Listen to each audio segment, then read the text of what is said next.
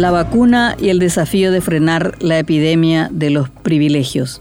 21 de febrero del 2021, artículo publicado por Estela Ruiz Díaz en el diario Última Hora. La pandemia del coronavirus COVID-19 no solamente sigue generando crisis económica y social en el mundo, sino tormentas políticas que provocan despidos y renuncias de altos funcionarios. La primera gran ola de indignación ciudadana en medio de la lucha sanitaria fue la corrupción, un fenómeno que afectó a varios países que aprovecharon los recursos para hacerse ricos a costa de la salud del pueblo. Aquí, el escándalo de los insumos chinos desnudó la perversa alianza entre empresarios, políticos y burócratas. El ministro de Salud, Julio Mazzoleni, y su equipo lograron capear la tormenta, pero quedaron muy averiados por la pérdida de credibilidad. La segunda ola es la vacuna y sus implicancias que van desde la crisis planetaria de la distribución por las demoras y la equidad en la inoculación a la población.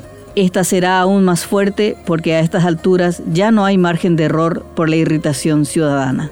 El 2020 de la pandemia mundial cerró con la esperanza de las vacunas. Allí empezó la carrera por la provisión y ganaron los países más ricos que han acaparado la producción generando una desigualdad inmoral en el mundo hay tensión por las demoras en la entrega, lo que también escaló en choques de los países con los desarrolladores porque no reciben las dosis acordadas a pesar de la fuerte apuesta económica que hicieron. Hace poco, la Unión Europea acusó a las industrias de prometer más de lo que pueden dar e incluso sospechan que están vendiendo a terceros países. Paraguay es un mercado inexistente en esta guerra de tiburones.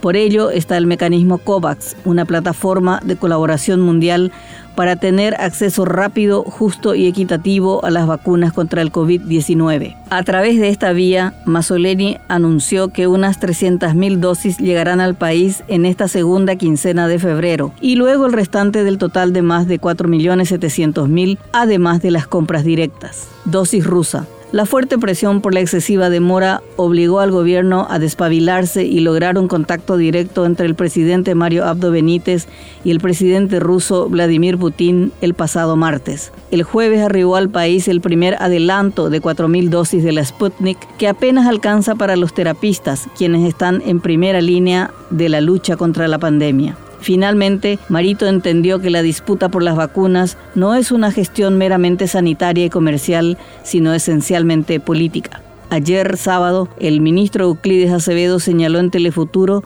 que la Cancillería inició contactos con Brasil, Chile y Uruguay, además de Rusia. Admitió que aún no logran contactar con el presidente Joe Biden de Estados Unidos. Adelantó buenas noticias sobre la provisión de más vacunas de un país sudamericano. Yo me voy a ir a buscar la vacuna. Hasta ahí te puedo decir, dijo misterioso pero optimista el peligro. Las 4.000 dosis destinadas exclusivamente a los terapistas no aplacaron la ansiedad de la población. Incluso fue tema de críticas por la exigua cantidad y la falta de certezas sobre la llegada de otros envíos. Pero hay otro punto que podría desatar un escándalo de magnitudes, la altísima probabilidad de que los privilegiados de siempre tengan un trato especial a la hora de la vacunación, dejando en segundo plano a la población. Por ello, Mazzoleni no debe descartar alguna operación para tumbarlo. La foto de un político vacunándose fuera de fecha será su fin. Sucedió en España, donde saltaron la fila políticos, militares, sindicalistas y hasta obispos. En Perú hubo una tormenta política por la vacunación irregular del expresidente Vizcarra, la ministra de Salud, la canciller y otros que se vieron obligados a abandonar sus cargos. El viernes, un hecho similar tumbaba al ministro de Salud de la Argentina,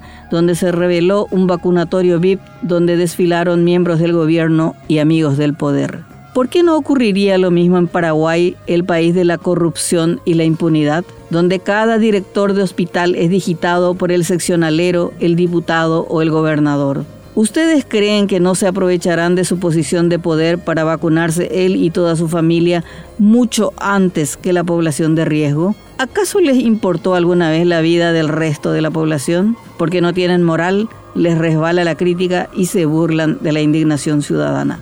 El escándalo del vecino país obligó a Mazzoleni a dar un paso hacia la transparencia, anunciando que la lista de las personas vacunadas será publicada por considerarse un asunto de interés público. Sin embargo, el comunicado tiene una cláusula de confidencialidad que permite oponerse a la publicación. Un punto innecesario que solo despertará sospechas teniendo en cuenta que las vacunas son en este momento un bien muy valioso. El Ministerio de Salud, que ha perdido confianza ciudadana, debe evitar cualquier duda sobre la distribución equitativa de las vacunas, respetando la lista según las fases dispuestas. Para ello, solo le queda el camino de la transparencia absoluta sin excepciones. A diferencia de enfermedades estigmatizantes donde la confidencialidad es un imperativo, hoy la persona vacunada contra el COVID es bienvenida y celebrada. Basta con mirar las redes sociales donde se muestra con orgullo el momento de la inoculación. Después de los escándalos de corrupción y cuando lleguen las anheladas dosis, el desafío de Mazzoleni será combatir la epidemia de los privilegios.